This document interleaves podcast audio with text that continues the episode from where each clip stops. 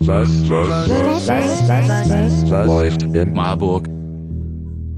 Hallo Marburg, hier ist wieder der Michael vom Stadtgespräch Marburg und ich stehe hier gerade mit Franziska am Verteiler in der Gosshäuser Straße. Und wir wollen uns mit der Frage befassen, was läuft beim Foodsharing? Doch vorab, sag doch kurz erstmal was zu dir, Franziska.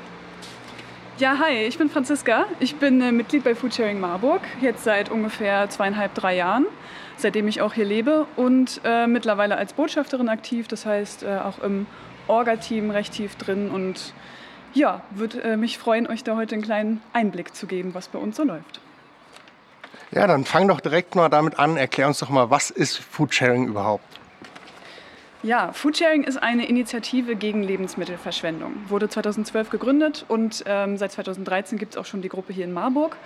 Wir sind ein bunter Haufen von Menschen, die sich ähm, dafür einsetzen möchten, dass weniger Lebensmittel in der Tonne landen.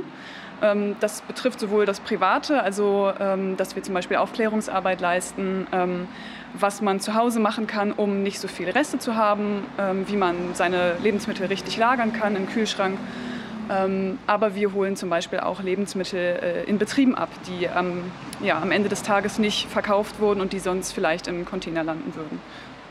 Und welche Aktion gab es da schon bei euch?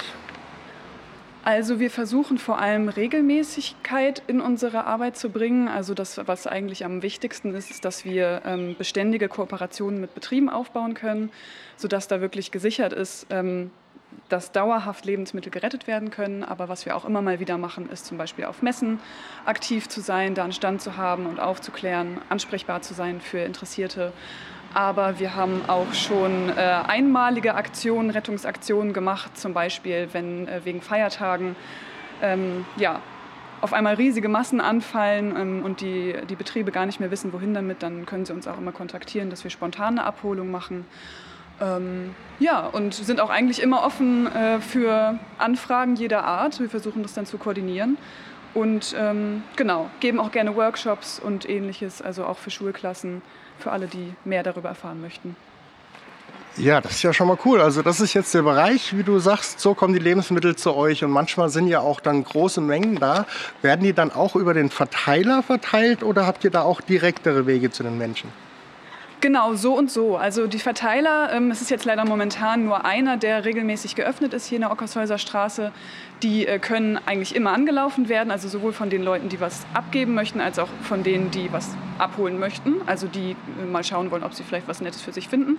Ähm, aber vieles läuft auch über das private Netzwerk. Also ich kenne zum Beispiel mehrere große WGs, wo ich dann immer anfrage, hey, ich ähm, rette heute wieder Brot, braucht ihr was? Und da werde ich dann auch große Mengen schon los. Ähm, aber es gibt auch noch andere Möglichkeiten. Wir haben verschiedene Social-Media-Kanäle, ähm, wo wir dann äh, reinposten, hier Leute, der Verteiler ist wieder sehr voll. Oder wo man eben auch ähm, in der Facebook-Gruppe mal einen privaten Post machen kann.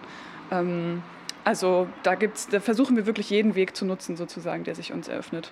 Stadtgespräch Marburg. Menschen, Wege, Emotionen. Und die Unternehmen treten dann einfach an euch ran und ihr übernimmt dann das Essen.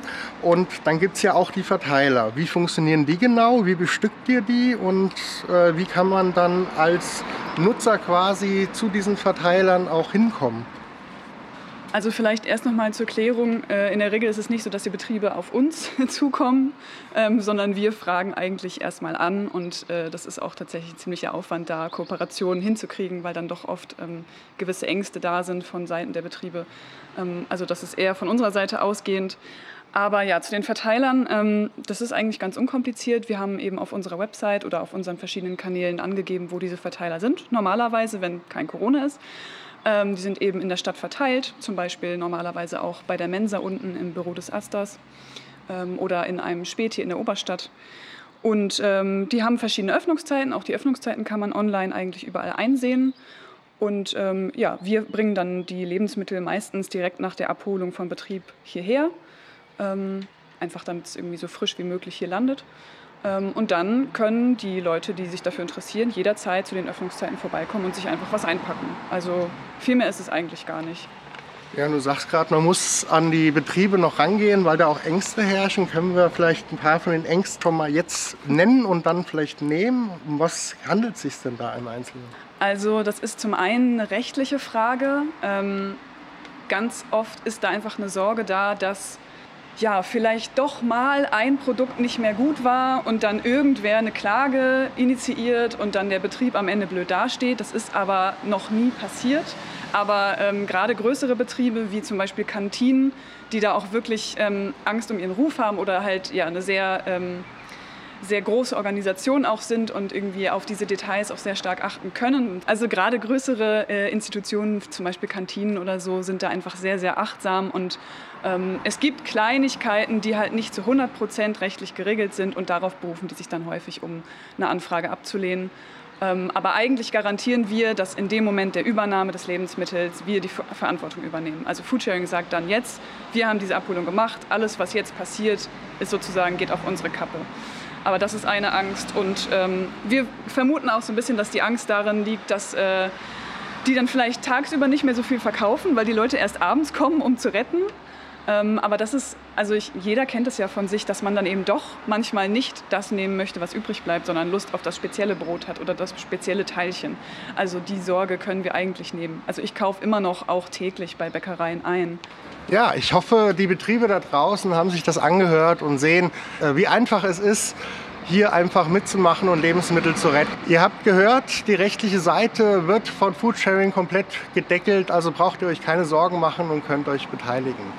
Liebe Franziska, vielen Dank für das Gespräch. Ähm, ich hoffe, wir konnten ein bisschen aufmerksam machen für das Problem. Ich finde, Foodsharing ist eine Krücke, die gerade einfach helfen muss, Lebensmittel zu retten, weil unser System einfach darauf ausgerichtet ist, dass die Individualität der Menschen dafür sorgt, dass einfach unglaublich viele Lebensmittel weggeworfen werden. Und da finde ich es ganz gut, dass es Leute gibt, die sich dafür einsetzen und sich das als Ziel machen, wirklich weniger Lebensmittel wegzuwerfen. Sollten wir uns alle ein Beispiel dran nehmen und wer will, kann gerne mitmachen, kann entweder Essen abgeben oder wenn er will, auch gerne Essen holen. Kann man ein Fest mit Freunden draus machen. Ich sage schon mal Danke an eure Aufmerksamkeit da draußen. Danke an dich, Franziska. Und einen schönen Tag noch. Mach's gut, Marburg.